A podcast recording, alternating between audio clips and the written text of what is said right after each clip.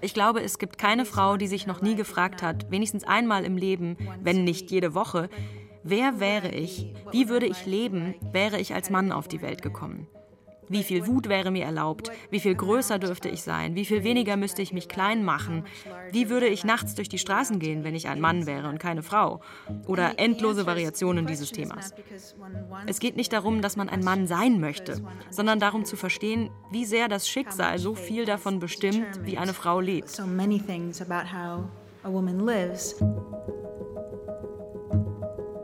Herzlich willkommen zu einer besonderen Folge von Weiterlesen. Ich bin Natascha Freundl und hatte am 30. Mai 2022 die Gelegenheit, die Buchpremiere von Nicole Kraus Erzählungsband Ein Mannsein zu moderieren.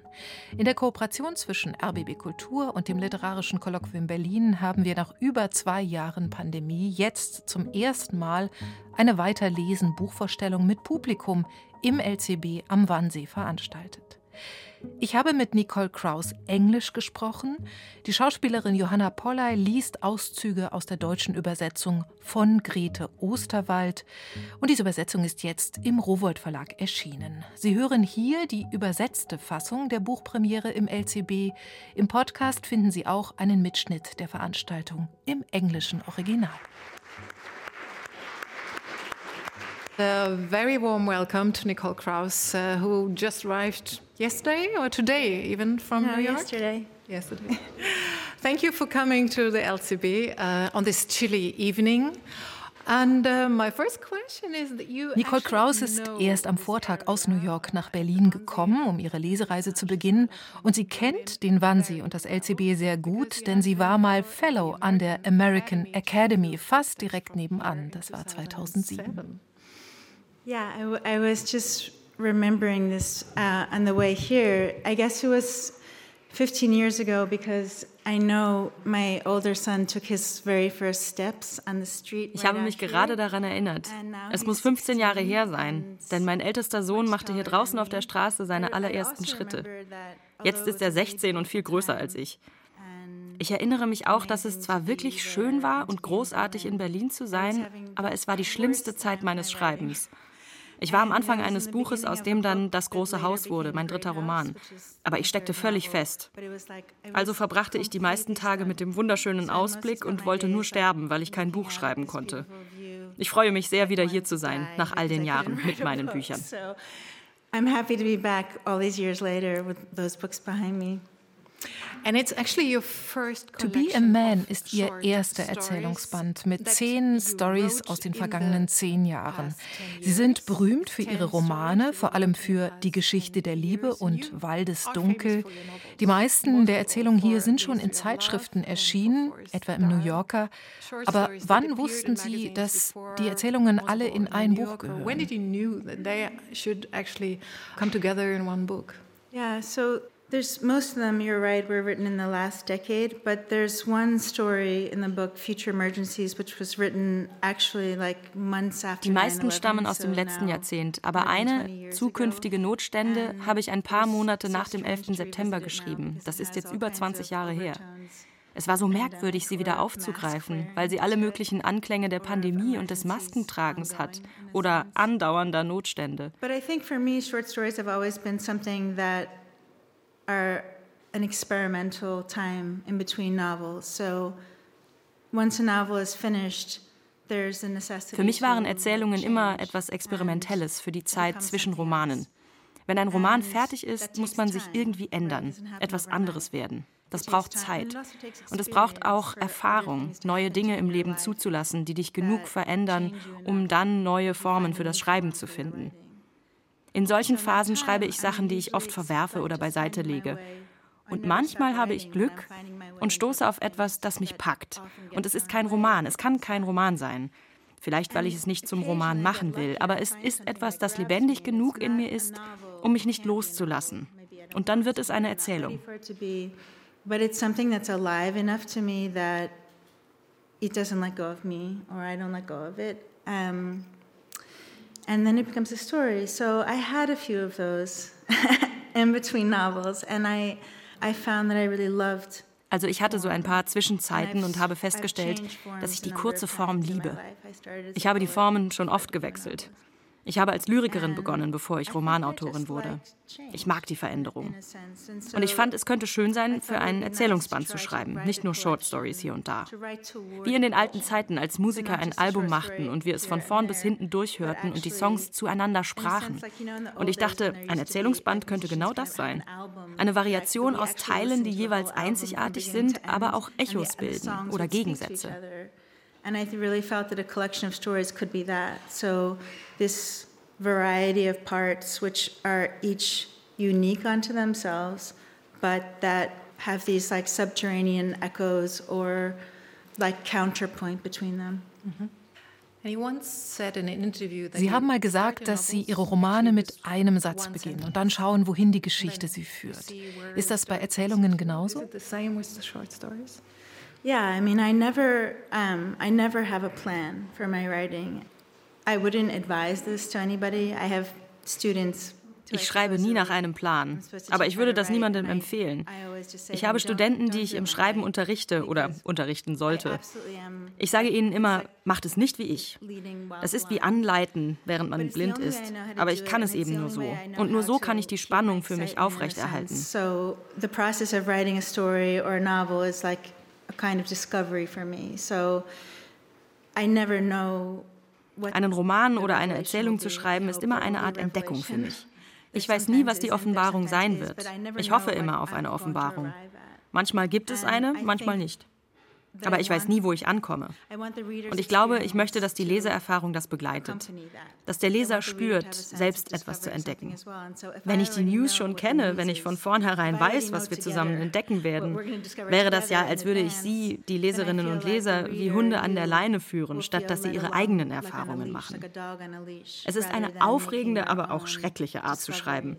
Ich wünschte, ich wüsste einen anderen Weg, aber ich kann es nur so.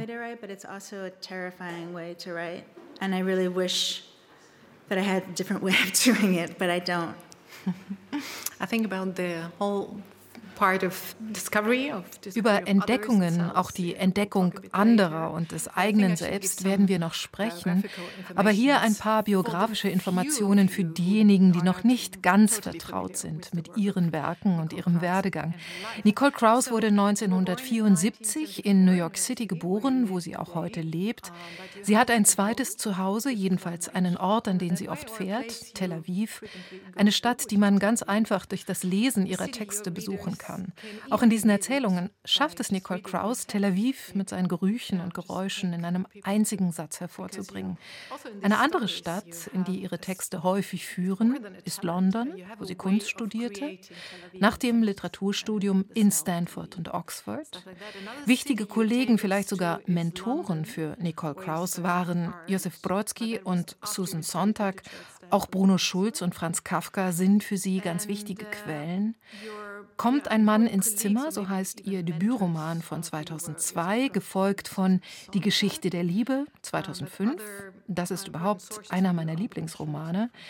Es folgten Das große Haus und Waldesdunkel. Und nicht zufällig erhielt sie 2021 den Inspirationspreis der Sammy Rohr Stiftung für jüdische Belletristik. Schauen wir auf das neue Buch, das mit einer Erzählung beginnt, die 2020 im New Yorker erschienen ist. Der Titel ist schlicht Die Schweiz und vielleicht können Sie uns etwas mehr über Ihre persönliche Beziehung zur Schweiz und zu einem Internat dort verraten. Right. Yeah, so this is a story, um, I guess, that was kind of like cooking in a way for a long time in my life. Das ist eine Geschichte, die schon lange in mir gärte. Ich wusste immer, dass ich über diese Zeit schreiben möchte und ich irgendwann dahin käme. Aber es war ein langsamer Zug bis zur Ankunft. Als ich 13 war, beendete mein Vater gerade sein Medizinstudium. Er hatte sich spät entschieden, Arzt zu werden und ging nach Basel für ein Stipendium in der Traumaforschung. Meine Mutter wollte nicht, dass wir Schweizerdeutsch lernen, sondern Französisch. Deshalb kamen mein Bruder und ich in ein Internat in Genf. Aber weil ich zu jung war, um dort zu wohnen, kam ich zu einer Vertretungslehrerin am anderen Ende der Stadt. in Geneva, but I was too young for the boarding house. And so I stayed uh, with a substitute teacher like all the way across the city. And I think what's significant, what was significant about this time really was it was a moment. I mean, I und ich war gerade 13 geworden. Also ich war noch 12 im August, dann wurde ich 13 und die Schule begann. Das ist ein Moment im Leben eines Mädchens, in dem viele von uns viele Dinge über sich entdecken. Ich wollte diesen Grenzbereich zwischen dem Mädchensein und Frausein festhalten. Und so erfand ich diese Geschichte. And so the story kind of became invented. I, I'll say something here, which is because ich werde etwas sagen, nicht um defensiv gegenüber autobiografischen Fragen zu sein, sondern vielleicht um die Möglichkeiten zu erweitern, wie man diese Geschichte lesen kann. Philip Roth erzählte mir einmal, was er den Journalisten sagte, wenn sie für Interviews zu ihm kamen. Alles in diesem Buch ist genauso passiert. Was wollen Sie noch wissen? Everything in this book actually happened. Now what do you want to know? and I think there's a way in which like Natürlich ist diese Erzählung autobiografisch, aber es ist auch sehr, sehr viel Erfindung und Imagination hineingeflossen. Sonst würde sich das Schreiben nicht lohnen.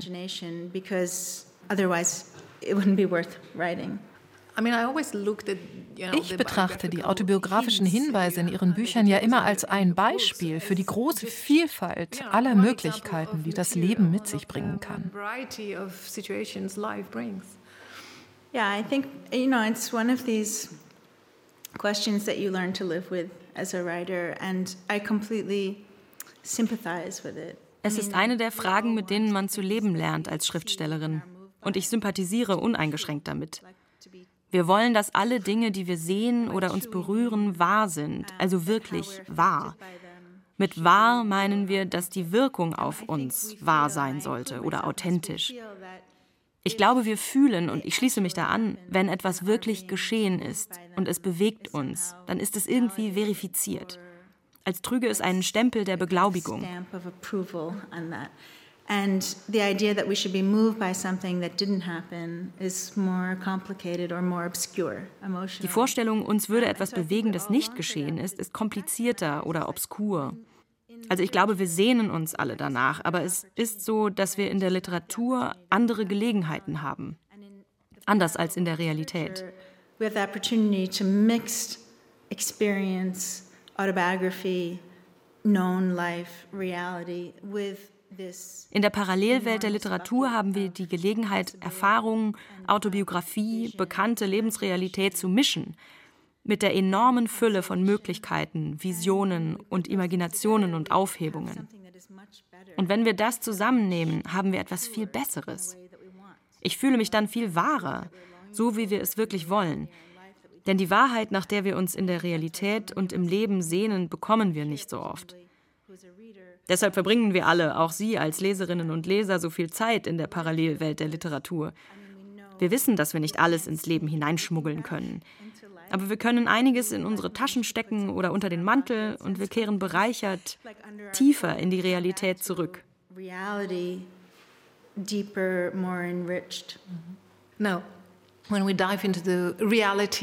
Tauchen wir ein in die Erzählung Die Schweiz.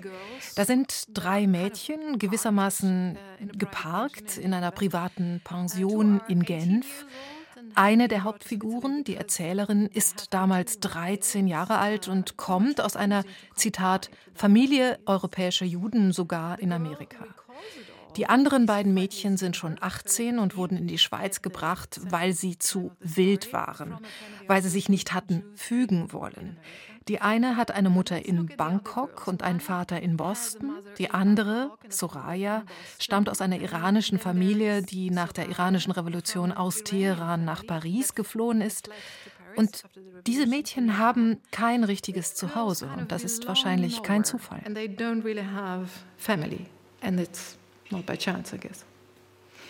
Yeah, I mean, this 13 year old narrator is looking at these older girls with a kind of awe, right? To her, they have already lived extraordinary lives. Die damals 13-jährige Erzählerin schaut mit einer gewissen Ehrfurcht auf die beiden anderen Mädchen. Für sie haben die beiden schon außerordentliche Dinge erlebt. Mary mit der Mutter aus Bangkok und dem Vater aus den USA hatte schon ein wirklich wildes Leben. Sie hat einen Freund und schon allen möglichen Sex gehabt. Mit 13 hat die Erzählerin etwas gesehen, was sie 30 Jahre später, als sie die Geschichte erzählt, anders betrachtet.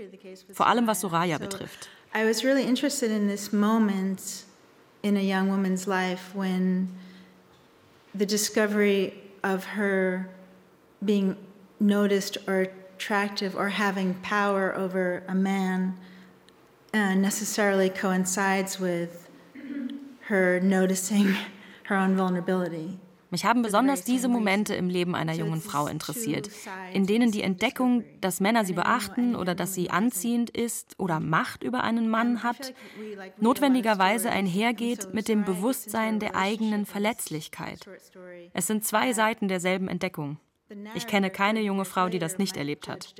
She might see how incredibly fragile this 18-year-old woman was because she's in a relationship with a much older banker, Dutch banker, and it seems potentially abusive in some way. Soraya hatte eine Beziehung mit diesem viel älteren holländischen Banker, wahrscheinlich potenziell eine Missbrauchsbeziehung. 30 Jahre später bewertet die Erzählerin das alles vielleicht anders. Sie sieht vielleicht, wie unglaublich fragil diese 18-jährige junge Frau war. In den Augen der 13-Jährigen war es ein Spiel, das Soraya sich selbst ausgedacht hatte. Das Spiel, wie weit geht meine Macht und wo sind ihre Grenzen. Ein gefährliches Spiel, deren Gefahren deutlich werden, wenn die Erzählerin 30 Jahre später eine Tochter in eben diesem Alter hat. Wenn man 13 oder 18 ist, sieht man vielleicht weniger die Gefahren in dieser Kraft, in dem Wunsch, das Spiel zu kontrollieren oder zu verstehen, worin die eigene Macht liegt. Die Erzählung zeigt diese beiden Seiten.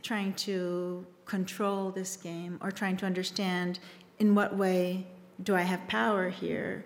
And so the story is kind of straddling both of those sides. So I think we can actually start with the reading sure. and you will give us the first lines of an abstract. Wir hören jetzt einen Ausschnitt aus der Erzählung Die Schweiz. Nicole Kraus liest zuerst ein paar Zeilen auf Englisch, danach liest Johanna Polley den Auszug auf Deutsch. November after the arrival of the snow. It must have been November already when the businessman showed up in our conversations. Dutch, more than twice Soraya's age.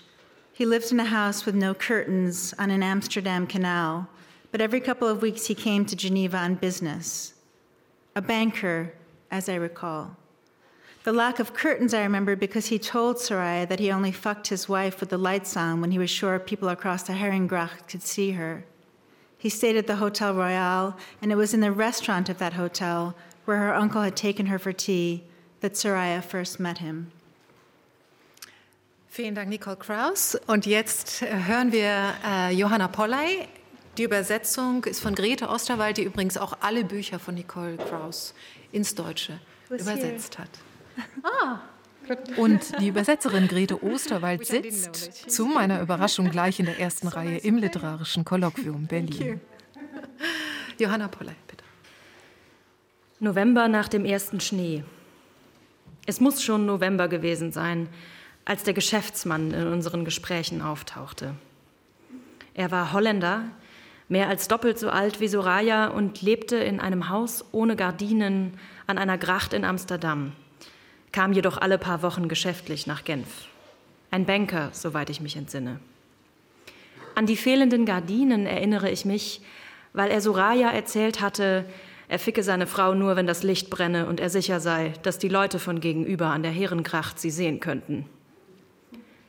In Genf logierte er im Hotel Royal und in dessen Restaurant, wohin ihr Onkel sie zum Tee eingeladen hatte, war Soraya ihm zum ersten Mal begegnet. Er saß ein paar Tische entfernt, und während ihr Onkel nicht nachließ, ihr auf Farsi die Ohren darüber voll zu dröhnen, wie viel Geld seine Kinder verschwendeten, beobachtete Soraya, wie der Banker kunstvoll seinen Fisch zerlegte.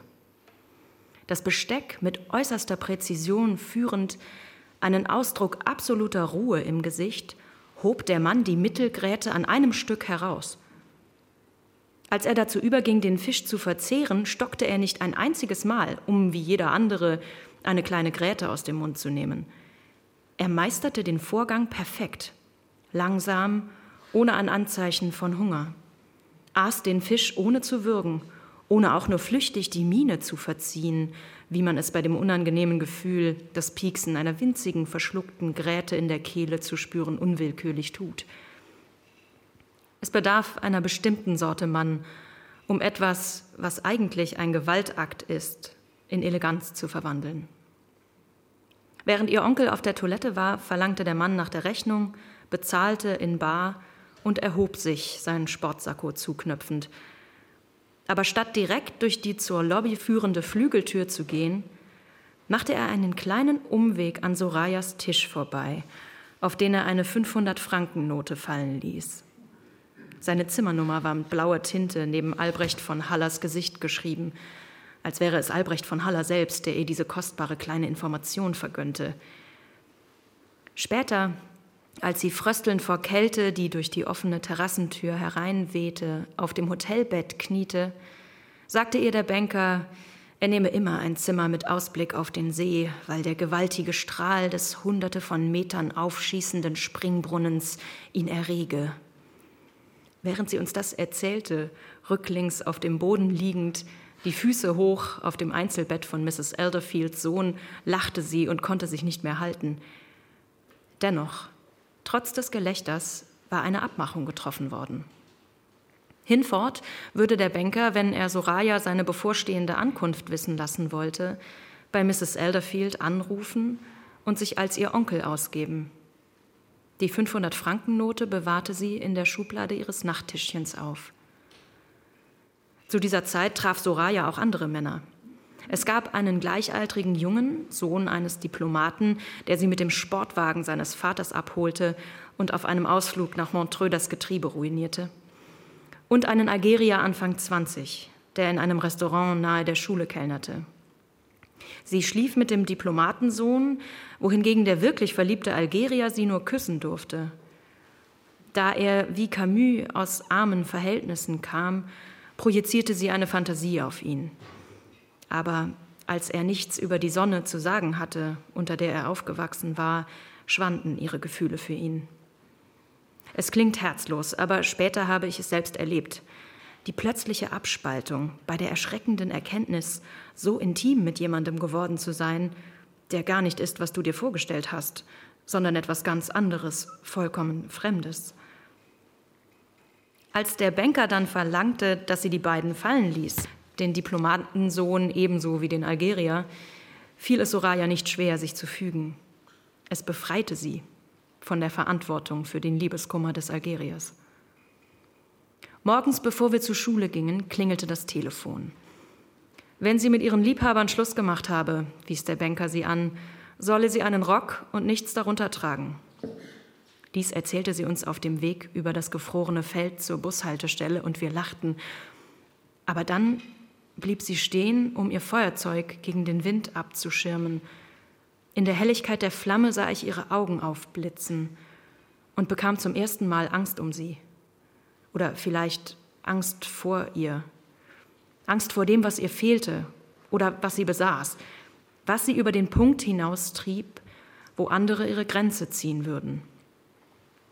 Soraya musste den Banker zu bestimmten Tageszeiten von dem Münzfernsprecher in der Schule anrufen auch wenn es für sie bedeutete, sich mitten im Unterricht zu entschuldigen.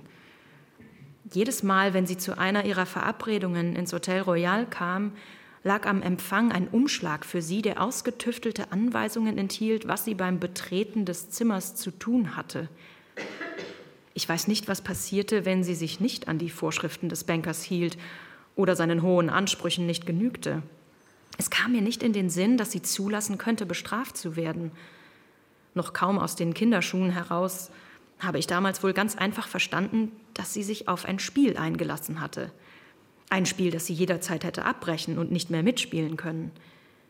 Dass sie diejenige war, die am besten wissen musste, wie leicht Regeln zu durchbrechen waren, sich in diesem Fall aber ausnahmsweise entschieden hatte, sie zu befolgen. Was sonst hätte ich damals von alledem verstehen sollen? Ich weiß es nicht. Genauso wenig wie ich 30 Jahre später weiß, ob das, was ich bei der leuchtenden Flamme in ihren Augen sah, Perversität, Leichtsinn, Angst oder das Gegenteil war, ihr unbeugsamer Wille. Vielen Dank, Johanna Polley.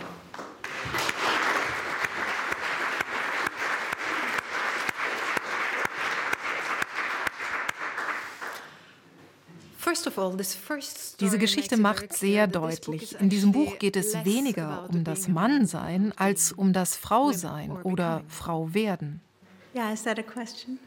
Ist das eine Frage?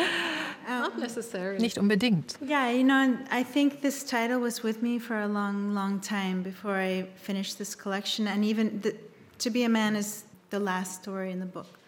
Den Titel Ein Mann sein wusste ich schon sehr lange, lange bevor ich diesen Erzählungsband abschloss. So heißt auch die letzte Erzählung im Buch. Und es war die vorletzte, die ich für diesen Band geschrieben habe. Ich hatte also schon lange diesen Titel im Kopf. Und er hat offensichtliche Anklänge. Etwa, dass man als Frau Anfang 40, die ich war, als ich diese Erzählungen schrieb, sehr viele Erfahrungen mit Männern gemacht hat. Sei es mit dem Vater, dem Bruder, den Freunden, dem Ehemann, den Liebhabern oder den eigenen Söhnen, die man zu Männern großzieht, sehr oft beobachten konnte, was es heißt, ein Mann zu sein oder zu werden. Das ist die offensichtliche Bedeutung des Titels. So this is the sort of obvious meaning of this title and I very strongly thought a lot like about this idea of what it is to raise two boys to become men in this time. But ich habe sehr viel darüber nachgedacht, was es heißt, in diesen Zeiten zwei Jungen zu Männern großzuziehen. Aber der Unterton des Titels bedeutet mir vielleicht noch mehr. Acht der zehn Stories handeln von Frauen und werden von Frauen erzählt. Zwei werden von Männern erzählt, also geht es sehr viel um Frauen. Aber ich glaube, es gibt keine Frau, die sich noch nie gefragt hat, wenigstens einmal im Leben, wenn nicht jede Woche, wer wäre ich, wie würde ich leben, wäre ich als Mann auf die Welt gekommen? Wie viel Wut wäre mir erlaubt? Wie viel größer dürfte ich sein? Wie viel weniger müsste ich mich klein machen? Wie würde ich nachts durch die Straßen gehen, wenn ich ein Mann wäre und keine Frau? Oder endlose Variationen dieses Themas. Es geht nicht darum, dass man ein Mann sein möchte, sondern darum zu verstehen, wie sehr das Schicksal so viel davon bestimmt, wie eine Frau lebt. All das war für mich in diesem Titel. Und schließlich halte es auf unerwartete Weise in all diesen Erzählungen nach. how much fate has determined so many things about how a woman lives. Um, and so all of that to me was in that title. And I think it kind of ended up echoing in all kinds of unexpected ways through all of the stories. And it's interesting that, as you said before, Und wie Sie schon sagten, wird diese Geschichte im Rückblick 30 Jahre später erzählt. Die damals in der Schweizer Pension 13-Jährige erinnert sich an Sorayas Liaison dangereuse mit dem holländischen Geschäftsmann 30 Jahre später, als sie selbst Mutter einer zwölfjährigen Tochter ist. Der schauen schon die Männer hinterher. Und die Mutter erkennt in ihrer Tochter dieselbe Neugier wieder. Diese Neugier, ihre eigene Macht zu erproben, wie weit sie reicht und wo ihre Grenze ist. Yeah, and, and she is both frightened by what she sees in her daughter, like frightened by that curiosity. Und sie ist erschreckt von dem, was sie in ihrer Tochter sieht, von dieser Neugier. Und zugleich bewundert oder beneidet sie sie sogar. Weil die Erzählerin fühlt, dass sie selbst niemals den Mut hatte, den Soraya hatte. Und dass sie sich immer Männer ausgesucht hat, die sich alle ein wenig vor ihr fürchteten. Wenn man eine Erzählperspektive wählt, möchte man einen weiten Fokus finden und in dieser Erzählung wollte ich beides zeigen. Was es heißt, eine Frau wie Soraya zu sein, die wir alle schon einmal gewesen sind, gefährlich, experimentell im Wissen um unsere Macht oder ihre Grenzen, und wie wir uns zugleich davor fürchten, im selben Leben. In our sense of our own power or limitation of it, and also afraid of that in the same life. Ich finde es interessant, dass wir als Leserinnen verfolgen, wie sich die Erzählerin erinnert und dabei mit denselben Fragen konfrontiert werden, die sie sich stellt. Und gestern, als ich unser Gespräch vorbereitet habe, da bin ich plötzlich darauf gekommen, was all diese Geschichten verbindet.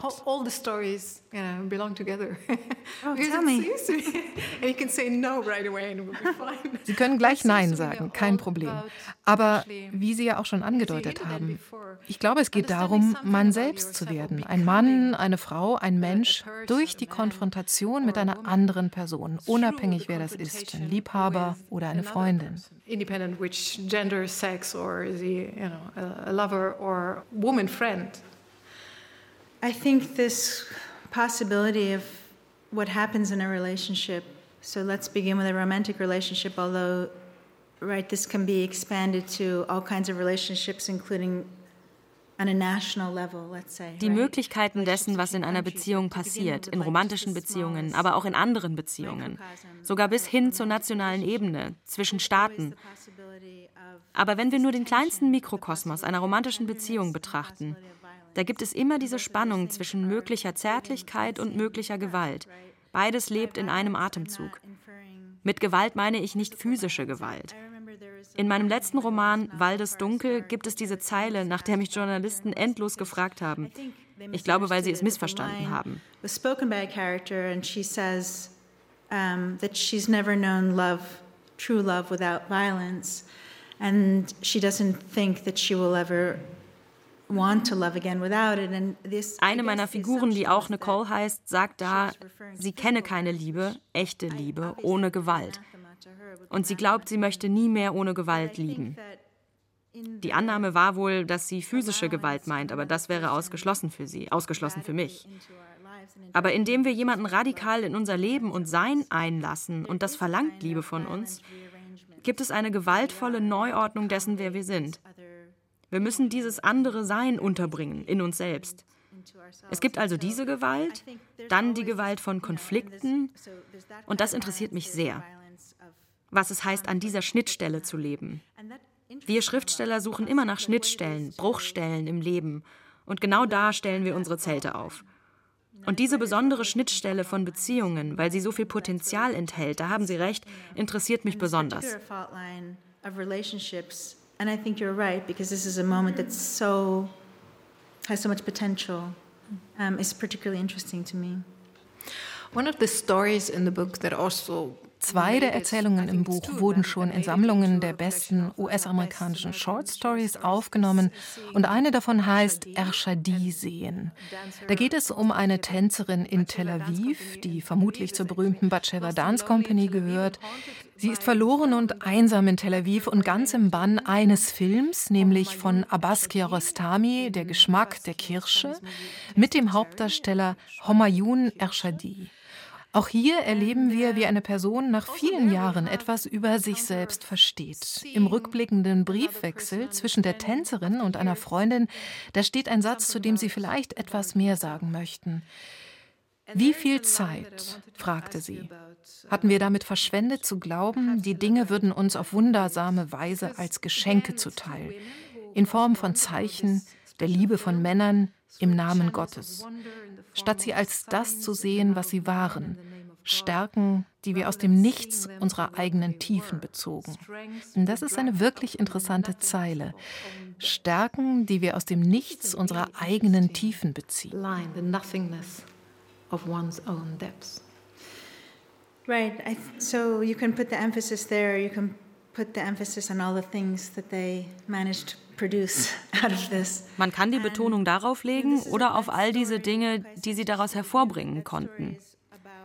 In dieser Geschichte bin ich der Beziehung nachgegangen, die man zu einem Kunstwerk haben kann, ein Leben lang. Wie es uns beeinflussen und verändern kann und wie zu einem Faden wird, der unserem Wachsen eingewoben ist. I saw Taste of Cherry when it first appeared, I guess den Film Geschmack der Kirsche sah ich, als er herauskam, vor über 20 Jahren. Das war bevor alles per Stream verfügbar war. Jedes Mal, wenn er in irgendeinem Programmkino gezeigt wurde, ging ich hin. Also sah ich ihn vielleicht alle fünf Jahre. So wurde der Film zu einem Teil dieses Gesprächs in meinem Leben. Darüber, wer ich jeweils zu der Zeit war, als ich mir den Film wieder ansah. Darüber wollte ich schreiben. Die Erzählung, die ich dann fand, handelt von diesen beiden Freundinnen, der Erzählerin und ihrer Freundin Romy, die Schauspielerin ist. Und wie in der Erzählung Die Schweiz ist Romy diejenige, die stärker ist, mutiger oder risikofreudiger. Ich glaube, das sind zwei Seiten eines Selbst, zwei Seiten von uns allen. Und beide sprechen darüber, wie besessen sie von diesem Schauspieler sind. Hat irgendjemand hier der Geschmack der Kirsche gesehen? Ist hier jemand, der den Film so liebt wie ich? Ah, Sie. And I think this is two sides of the same self. I always think of it as the same and two sides of all of us.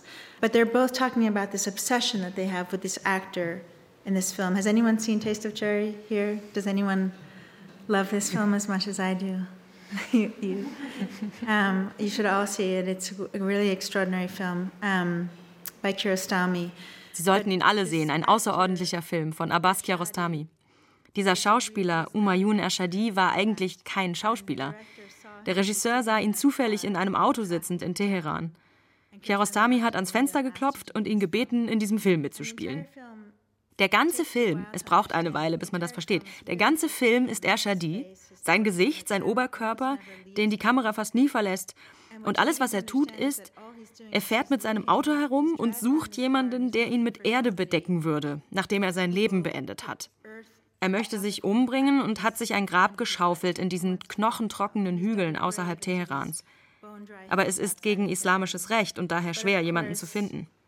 It's against Islamic law to do that, so it's very hard. It's quite hard to find somebody, right, who will. Suicide uh, not being allowed. So the whole film is just his face, and you never ever understand why he wants to kill himself. It's just not. Der ganze Film ist also sein Gesicht und man erfährt nie, warum er sich das Leben nehmen will. Und die Frauen in meiner Erzählung sind besessen davon, wie dieser Schauspieler uns so viel Verzweiflung vermittelt. Er muss diese Verzweiflung selber gespürt haben. Wie ist es sonst möglich, dass wir wissen, warum er sich das Leben nehmen will, ohne dass es uns je gesagt wird?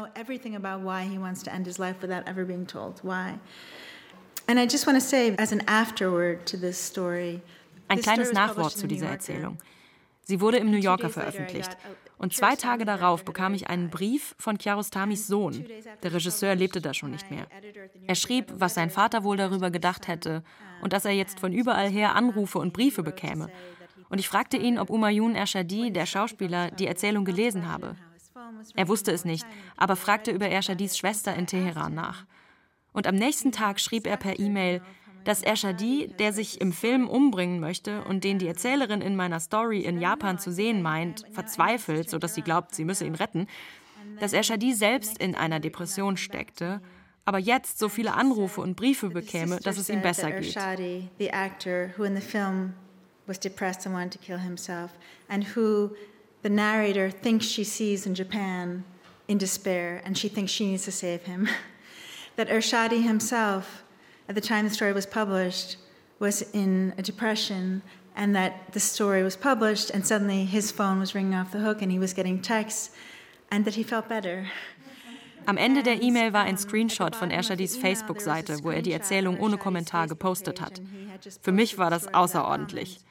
Denn was für mich als Auseinandersetzung mit meiner Beziehung zu einem Kunstwerk begann, wurde Kunst, die Kunst imitiert, die das Leben imitiert, die Kunst imitiert. Dieser Kreislauf war sehr bewegend.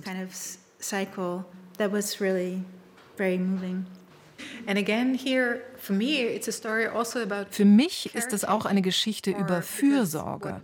Ich habe den Film noch nicht gesehen, aber ich meine aus ihrer Beschreibung verstanden zu haben, dass der Held hier jemanden braucht, der in seinem letzten Augenblick für ihn da ist.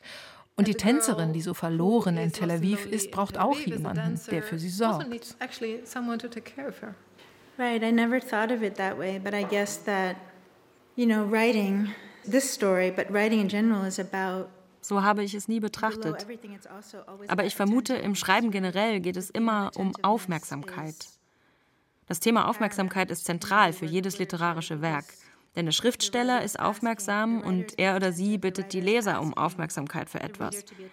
Und hier wird von einer Frau erzählt, die einem Film Aufmerksamkeit schenkt und der Verzweiflung des Schauspielers. Und wir als Leserinnen müssen dem auch Aufmerksamkeit schenken. Und das ist eine Art Fürsorge.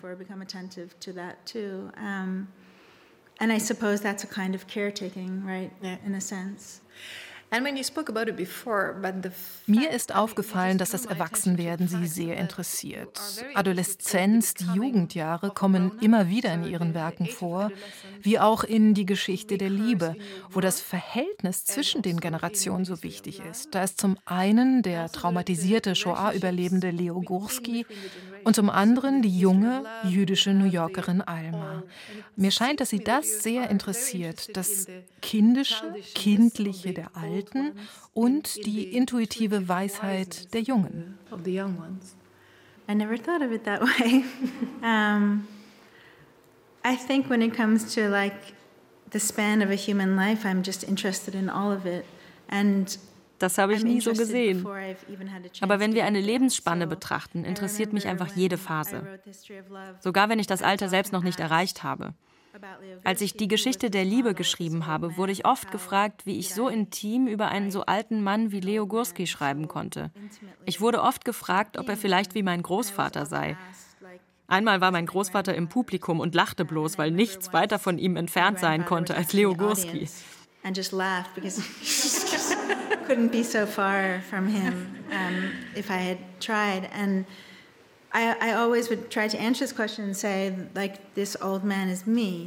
ich sage immer, dieser alte Mann bin ich, eine Dimension von mir. Ein alter Mann, der gesehen werden möchte, der Aufmerksamkeit braucht, mit all seinen Ängsten und Sehnsüchten. Und ich ließ bloß meine eigenen Ängste und Sehnsüchte und mein Lachen in ihn einfließen. Er war viel mehr ich als die 14-jährige Alma. Obwohl ich selbst mal ein 14-jähriges Mädchen war, war sie viel schwerer für mich zu schreiben.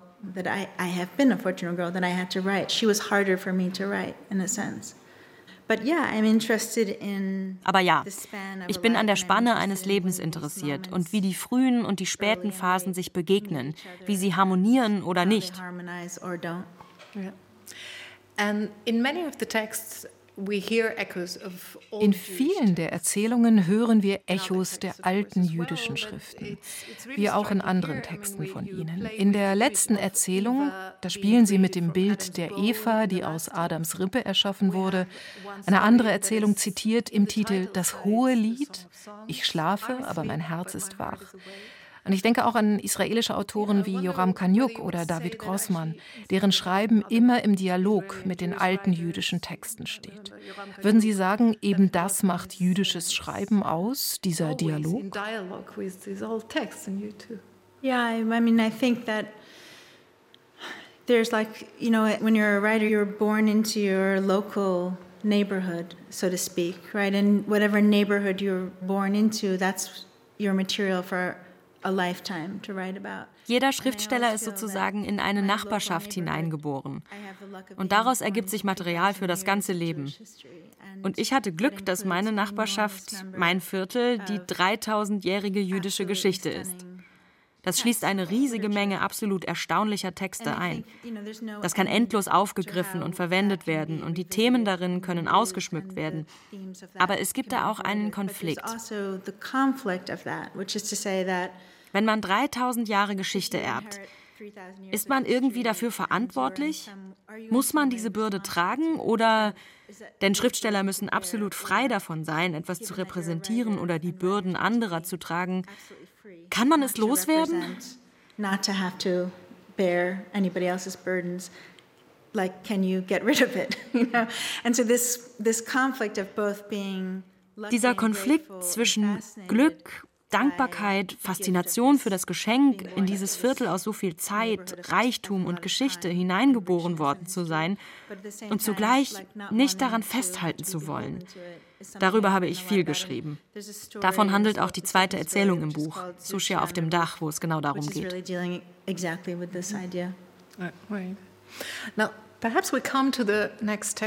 Kommen wir zum nächsten Text, den Sie für heute Abend ausgewählt haben. Der ist zentral für das ganze Buch, glaube ich, und er kehrt die Zeit um. Wenn wir von Flüchtlingslagern lesen, vor allem aus jüdischer Perspektive, dann denken wir meistens an den Zweiten Weltkrieg, an den Holocaust. Aber hier wird von einem Flüchtlingslager in einer näheren oder fernen Zukunft erzählt. Und der Erzähler, der Mann, dem sie ihre Stimme geben, erinnert sich in diesem Lager an seine glücklichen, wohlständigen, friedvollen Jugendjahre in New York, anno 2000 und folgende. Yeah, this was, um, I mentioned before that uh, the title story was the penultimate story, and I thought that it was going to be the last, and the book was turned into the publisher. Ich habe schon erwähnt, die vorletzte Geschichte, die ich für das Buch geschrieben habe, ist die Titelgeschichte. Das Buch war schon beim Verlag. Es war ein Jahr vor dem Ende der scheinbar unendlichen Amtszeit von Donald Trump und die USA hatten gerade Qasim Soleimani im Iran getötet. Und alle sprachen davon, was wohl die Vergeltung sein würde, wie sehr wir wohl in Gefahr wären. Nach dieser langen Zeit unter Trump, einer Zeit, in der es schien, als läge unsere Zukunft darin, dass wir alle Flüchtlinge werden, schrieb ich diese Geschichte sehr schnell. and would we feel it's retaliation? I mean, I think it was like after a long time of like living under Trump and living in a time in which like the our our future is only the story going to be the story of being refugees all of us everywhere i assume um, and i just felt that i wanted to write the story and it was written very very quickly you know we talked about the idea of this this collection having echoes Aber wir sprachen davon, dass diese Sammlung Echos hat. Diese Erzählung hat ein starkes Echo zur Erzählung Zukünftige Notstände, die ich kurz nach dem 11. September geschrieben habe. Also die älteste und die jüngste Erzählung im Buch haben ein Echo im Sinne einer Apokalypse. Doch wenn ich über Katastrophen und Apokalypsen schreibe, hier über Flüchtlingslager, interessiert mich vor allem, was in unserem Privatleben geschieht im Schatten enormer geopolitischer Katastrophen what happens in our intimate lives in the shadow of enormous public geopolitical catastrophe. So our intimate lives, as we know, having just lived through a pandemic now. Wir sind gerade durch eine Pandemie gegangen. Fast ein Nachbarland hier ist gerade im Krieg. Aber unser Privatleben muss weitergehen. Darum geht es in dieser Story. So in a sense, that's what the story is about. And it's called Amour. Die Erzählung heißt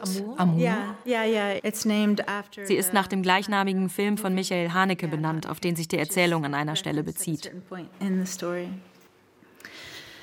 I knew her when we were young, and then we lost touch for decades until I saw her again in one of the refugee camps. There are faces that suffering changes beyond all recognition, but there are those who possess something, a defining feature maybe, that can't be altered or deformed, not by time or displacement or any variety of pain. Sophie's eyes were a deep gray that at times, in certain weather, turned almost violet. When I first saw her thin figure in the line that snaked along the chain link fence, a blue blanket draped over her shoulders, I couldn't recall her name or even to which of the disjointed epochs of my life she belonged but I recognized those eyes. Then I heard her voice, and I remembered for the little while that our paths remained crossed what I couldn't remember or never knew, she told me. Thank you, Nicole. And, uh, we're here the whole story now. Johanna Polley liest Amour in der deutschen Übersetzung von Grete Osterwald. Amour. Ich kannte sie, als wir jung waren, und dann verloren wir jahrzehntelang den Kontakt, bis ich sie in einem der Flüchtlingslager wiedersah. Es gibt Gesichter, die sich durch Leiden bis zur Unkenntlichkeit verändern. Aber es gibt auch solche, denen etwas eigen ist, ein charakteristischer Zug vielleicht, was sich nicht verändern oder entstellen lässt, weder durch die Zeit noch durch Vertreibung oder jedwede Art von Leid. Sophies Augen waren von einem tiefen Grau, das gelegentlich bei bestimmtem Wetter beinahe violett wirkte. Als ich ihre dünne Gestalt, eine blaue Decke über die Schultern geworfen, zum ersten Mal in der Schlange sah, die sich an dem Maschendrahtzaun entlang zog, konnte ich mich nicht erinnern, wie sie hieß oder auch nur daran, welcher der zerrissenen Epochen meines Lebens sie angehörte, aber ich erkannte diese Augen. Dann hörte ich ihre Stimme und erinnerte mich. Und während der kurzen Zeit, in der sich unsere Wege von da an kreuzten, erzählte sie mir, was ich nicht erinnern konnte oder nie gewusst hatte. Damals war Sophie nicht allein gewesen. Und trotz all der dazwischenliegenden Jahre mit ihren unzähligen Zusammenbrüchen und Verwerfungen war ich auch jetzt noch halbwegs darauf gefasst, Esra in einem armseligen, über die Knie hängenden Mantel aus dem Gewirr der Gänge fliegen zu sehen, mit wildem Bart, rabbinisch und in Rage, ein Stück Brot oder eine Dose in der Hand, die er getauscht, jemandem abgeschwatzt oder sonst wie nach Esra-Art ausgekungelt hatte. Ich hatte Sophie immer gemocht und ihn darum beneidet, sie zu haben. Und beide hatte ich darum beneidet, wie unvermeidlich ihre Verbindung schien – was für ein stimmiges Paar sie abgaben, während wir anderen immer neu zusammenkamen und auseinandergingen, anbandelten, uns verliebten und dann feststellten, dass wir noch nicht reif genug waren. Sie hatten sich in New York kennengelernt, ganz am Ende der 90er Jahre, aber lange genug vor deren tatsächlichem Ende, dass sie, als es nah war, Pläne geschmiedet hatten, es gemeinsam zu verbringen. Den Neujahrsschnee in einem Zelt zu erleben, während die Computer dieser Welt abstürzten, Zeit löschten und uns alle in die Steinzeit herunterfuhren. Diese beiden, immer für alles, zu allem bereit, würden sogar dafür bereit sein, aneinander geschmiegt in ihrer eisigen weißen Höhle oder vor deren Eingang auf dem Rücken liegend, in den ausgebreiteten Flügeln ihrer eigenen Engel, die Augen nicht zum Hyperglanz von Grucci-Feuerwerken erhoben, sondern zu echten Sternen, dem wilden Sternenhimmel über Colorado, glaube ich. Vielleicht war es auch Wyoming. Dass sie sich zum ersten Mal trennten, bevor das Ende dieses langen, für die meisten, aber nicht für sie zermürbenden Jahrtausends überhaupt erreicht war, war der Grund, warum sie letztlich kein Schneecamping machten. Das sollte gesagt werden, nicht weil sie es nicht hinbekommen hätten, nicht weil ihre Familie, die noch immer hilflose Versuche unternahm, Einfluss auszuüben, Irrsinn sagte, Kältetod, nicht weil die Flugtickets unerschwinglich waren, ganz zu schweigen von der wasserdichten Ausrüstung, nicht weil einer von ihnen auch nur eine Sekunde aufgehört hatte, an den wahren und tröstlichen Glanz jener Sterne zu glauben. Sie trennten sich wegen ich weiß nicht was. Und der Schmerz war furchtbar, unerträglich zumindest für Sophie. Aber auch für Esra muss ich annehmen, eine Frau wie sie zu verlieren. Sie hatten noch keine Handys und das Internet war noch zum Einwählen und meistens unbesetzt, so dass es eine Weile nur Stille zwischen ihnen gab. Nur Tränen und offene Fragen. Weder wissen noch imstande sein, etwas zu erfahren. Das heißt, erdulden, warten. Der Ereignishorizont kam und ging für jeden der beiden im Trockenen, ganz ohne Frost und allein, wenngleich Sophie sich um Mitternacht, betrunken und in einem Anflug von Skrupellosigkeit, dem Kerl zuwandte, der sie den ganzen Abend an die Wand geredet hatte, mir, und ihn küsste. Aber gegen Ende Februar des neuen Jahres mit den vielen Nullen stießen sie in der Schlange vor dem Filmforum aufeinander.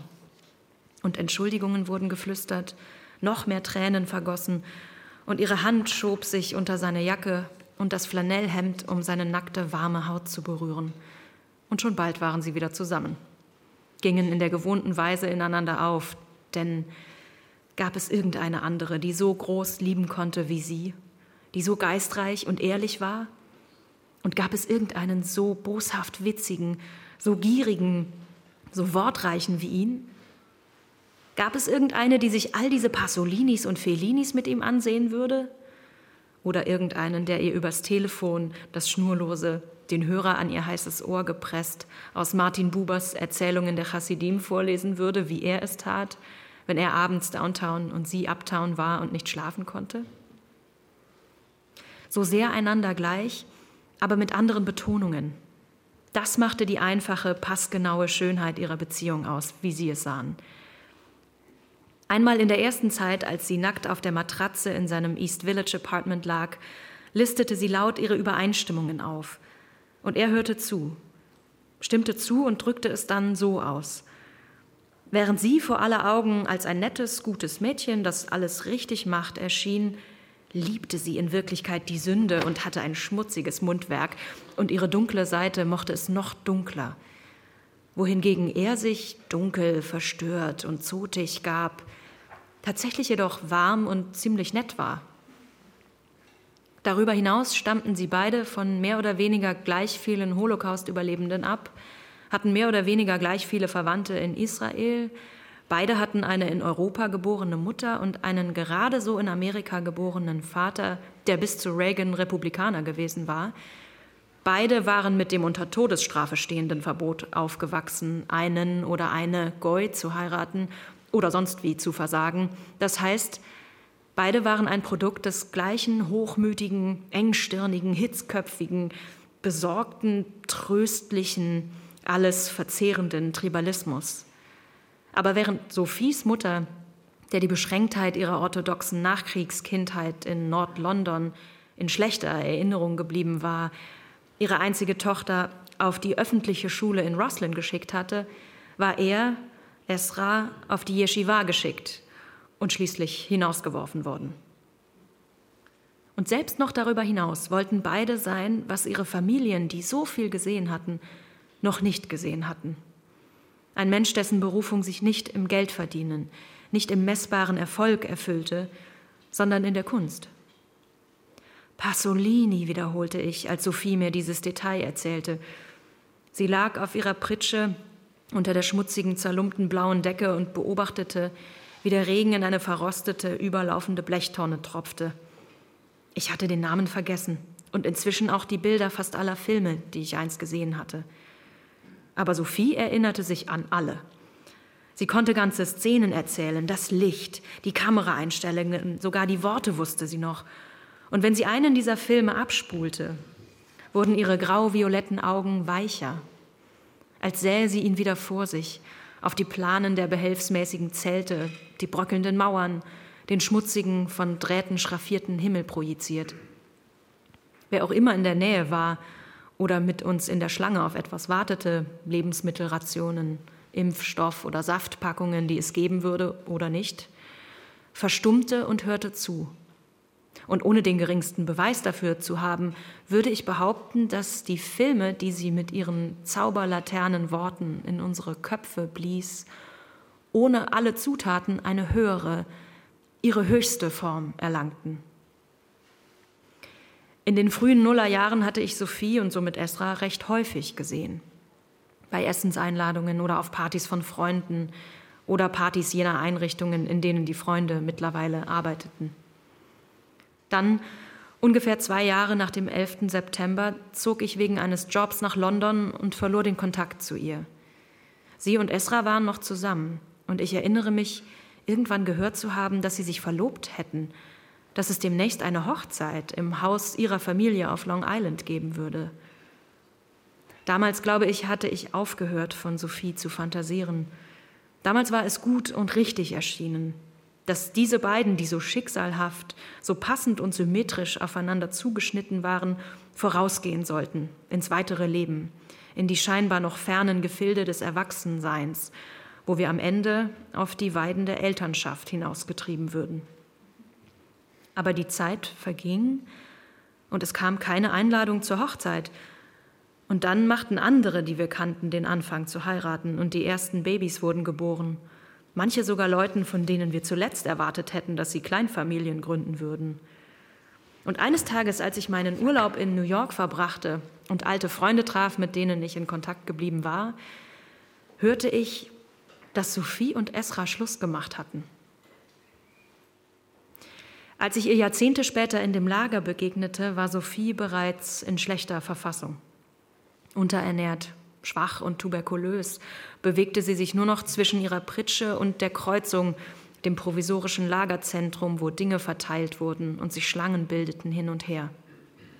Ich war mobiler, sammelte alles, was ich finden, benutzen, tauschen oder essen konnte. Ich kehrte immer wieder zu Sophie zurück, um nach ihr zu sehen, ihr zu bringen, was ich konnte. Es fühlte sich gut an, nützlich zu sein, gut in der Lage zu sein, es ihr ein bisschen leichter zu machen. Als sie sich schließlich gar nicht mehr bewegen konnte oder es ihr egal geworden war, setzte ich mich zu ihr, tunkte einen Lappen in Wasser und legte ihn auf ihre fiebrige Stirn. Oder hielt einfach ihre Hand. Und manchmal, wenn es ihr etwas besser ging, schaute sie mit ihren grau-violetten Augen in den Mittelgrund hinaus und ließ ein Stückchen Film für uns laufen. Einmal gab sie den ganzen IT, e von der Eröffnungsszene, wo die Lichter des außerirdischen Raumschiffs durch die Silhouette von Fichtennadeln blinken und sich die beiden überlangen, knorrigen, braunen Finger nach oben strecken, um zwecks besserer Sicht einen Zweig herunterzuziehen, und du einfach weißt, dass einer es nicht schaffen wird, rechtzeitig wieder an Bord zu sein, bis hin zu dem erschütternden Abschied. Als Sophie zum Ende kam, begann das kleine Elfenkind neben ihr die Arme um die Knie geschlungen, unter seinem Schlapphut zu weinen, dass die Tränen helle Spuren durch sein schmutziges Gesicht zogen, bis es mit dem Ärmel seiner Kapuzenjacke darüber fuhr und alles wegwischte. Ein paar Mal gelang es mir, sie aufzurichten, und wir halfen ihr an den Maschendrahtzaun zu humpeln, hinter dem man den Stacheldraht und die Militärlastwagen sah, aber noch weiter hinten auch ein Stückchen lustloses graues Meer. Es erinnerte uns daran, dass es irgendwo noch schöne Orte gab. Von dort roch man die Feuer nicht, in denen die Leute um der Wärme willen Plastik verbrannten, dessen Gift zu atmen die Lungen schädigte. Jemand hatte einen ramponierten Polstersessel dorthin geschleppt. Aus dem zerfetzten Bezug quoll bröseliger gelber Schaumstoff. Aber er war breit genug für uns beide, sodass wir Schulter an Schulter darin sitzen konnten. Und während wir hinausblickten, griffen wir manchmal dieses oder jenes der durcheinandergewürfelten, zusammenhanglosen Dinge auf, die uns vor all den vielen Jahren zugestoßen waren, und betrachteten es eine Weile, ohne die Hoffnung, es noch für irgendetwas zu gebrauchen oder an einem irgendwie richtigen Platz einzuordnen. Es geschah, erzählte sie mir, etwa sechs Monate bevor sie und Esra Schluss machten. Es war Winter und sie ging mit einem Freund durch Chelsea, vielleicht um einen Blick in die Galerien zu werfen. Sie bogen auf den Westside Highway ab und der eisige Wind vom Hudson schlug ihnen scharf entgegen. Sie begann zu zittern, und ihr Freund, der im Ausland lebte und den sie selten sah, unterbrach sich mitten in dem, was er gerade sagte, um zu fragen, ob sie seinen Mantel wolle. Sie sagte nein, weil sie ihm natürlich nicht den Mantel vom Rücken nehmen würde, egal wie kalt ihr war. Dann ging das Gespräch weiter, aber fast ohne sie. Sie blieb zurück, erstarrt in dieser Frage, verwundert, dass er sie gestellt hatte, dass jemand überhaupt darauf kam, ganz intuitiv so etwas zu fragen, als wäre Aufmerksamkeit dermaßen Teil seiner Natur, dass sich diese Frage, die so viel Freundlichkeit, so viel genuine Besorgnis enthielt, beinahe automatisch ergab. Sie zeigte einfach, wer er war, wie man ihn oder er sich selbst gelehrt hatte zu leben. Und seine Fürsorge traf einen Nerv bei ihr weil sie zu spüren begonnen hatte und zunehmend spürte, dass es etwas war, was dem Mann, mit dem sie lebte und den Rest ihres Lebens zu verbringen plante, fehlte. Ihr fiel plötzlich ein, dass Esra ihr in all den Jahren, die sie mit ihm zusammen gewesen war, nie seinen Pulli oder seine Jacke angeboten hatte. Und mir war fast immer kalt, sagte sie, immer zitternd, auch wenn allen anderen warm war, obwohl es möglich schien, dass er es gar nicht wahrgenommen hat aber es sei mehr als das gewesen, sagte sie. Sie mochte krank im Bett liegen und er kam nicht auf die Idee, ihr einen Tee zu bringen, was ihn nichts gekostet hätte. Einmal, als sie ihm einen Bagel machte, glitt das Messer aus und schnitt ihr tief in den Daumen. Blutend hielt sie ihn unter fließend kaltes Wasser. Esra stand vom Tisch auf, kam zu ihr herüber und sie dachte, er würde sie von hinten umarmen, aber Stattdessen holte er sich das Messer, um den Bagel fertig zu schneiden und selbst in den Toaster zu stecken. Nicht, dass er sie nicht geliebt hätte, sagte sie. Sie habe immer gewusst, dass er sie liebte, soweit er dazu fähig war. Er sei einfach beschäftigt gewesen, vollkommen absorbiert, habe kein Gespür dafür gehabt, wie man sich um jemand anderen kümmert, was mit Wahrnehmen und mit Zuhören beginnen müsse. Aber in dem Moment, als ihr Freund begriff, dass sie fror, und mitten im Satz innehielt, um ihr seinen Mantel anzubieten, habe sie den Schmerz dessen, was sie vermisst hatte, mit einem Schlag gespürt. Während sie sprach, spielte der Wind die ganze Zeit in Sophies Haar und entblößte die kahlen Stellen ihrer Kopfhaut. Eines Tages schauten sie sich einen Film an. Er sei auf Französisch gewesen, sagte sie, und in gewisser Weise konnte man sagen, eine ganz einfache Geschichte. Eine Geschichte über das Privatleben eines alten Paares, Musiklehrer im Ruhestand, die schon sehr lange glücklich miteinander waren. Sie besuchen ein Konzert und am nächsten Tag, als sie in Morgenmänteln in der Küche frühstücken, erleidet die Frau ihren ersten Schlaganfall. Von da an bleibt der Film dort, in den Räumen ihres verbundenen Innenlebens und versucht herauszuarbeiten, was geschieht, wenn ein Paar ein Leben lang zusammen war und einer der beiden plötzlich zum Pflegefall wird. Wenn es dem anderen überlassen bleibt, herauszufinden, wie er für ihn sorgen, ihm helfen kann, mit so wenig Leid und Demütigung als irgend möglich zu leben. Sophie saß in dem dunklen Kino und beobachtete das Gesicht des alten Ehemannes, erzählte sie mir, beobachtete seinen Ausdruck, während er seine Frau mit solcher Geduld, solcher Zärtlichkeit und Treue umsorgte. Seine Frau hatte ihm das Versprechen abgenommen, sie nie wieder ins Krankenhaus zu schicken, und er würde dieses Versprechen niemals brechen, und wenn es noch so hart für ihn wäre. Er ist kein Heiliger. Er verliert die Beherrschung. Ja, einmal ohrfeigt er seine Frau sogar. Aus Frustration darüber, dass sie nicht essen oder trinken will. Dass er allein ist mit seinen Bemühungen, sie am Leben zu erhalten. Aber er lässt es nicht ein einziges Mal an Bemühungen, an Fürsorge fehlen. Es ist die kontinuierliche Fortsetzung dessen, wer er über 50 Jahre lang für sie und was sie für ihn war. Wenngleich die Tatsache, dass es intuitiv ist, ein Ausdruck seines Wesens, nicht bedeutet, dass es ihn nicht belastet oder ihm große Anstrengungen abverlangt hätte.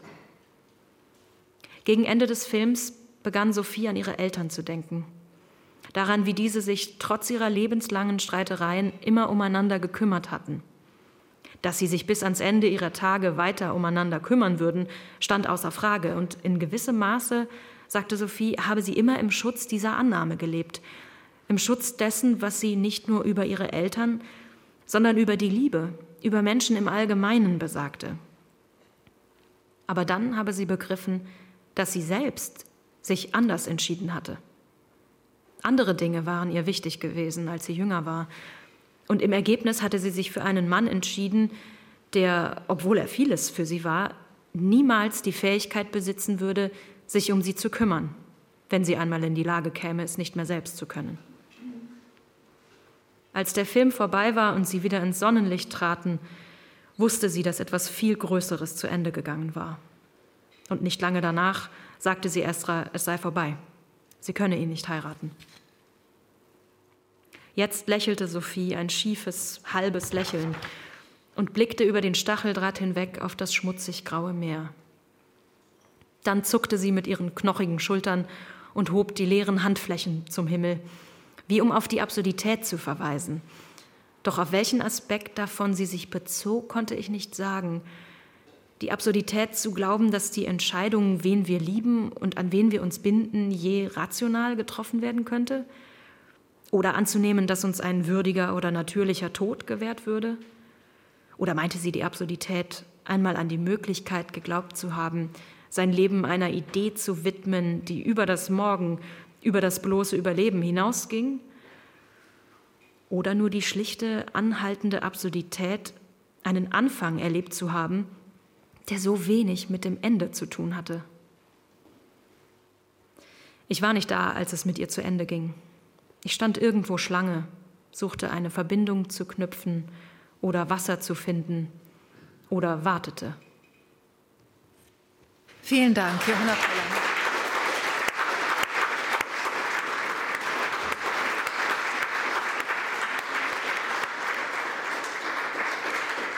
Ja, und vielen Dank für Ihre Aufmerksamkeit. Schön, dass Sie hier waren und vor allem thank you so much, Nicole Krabs. Thank you.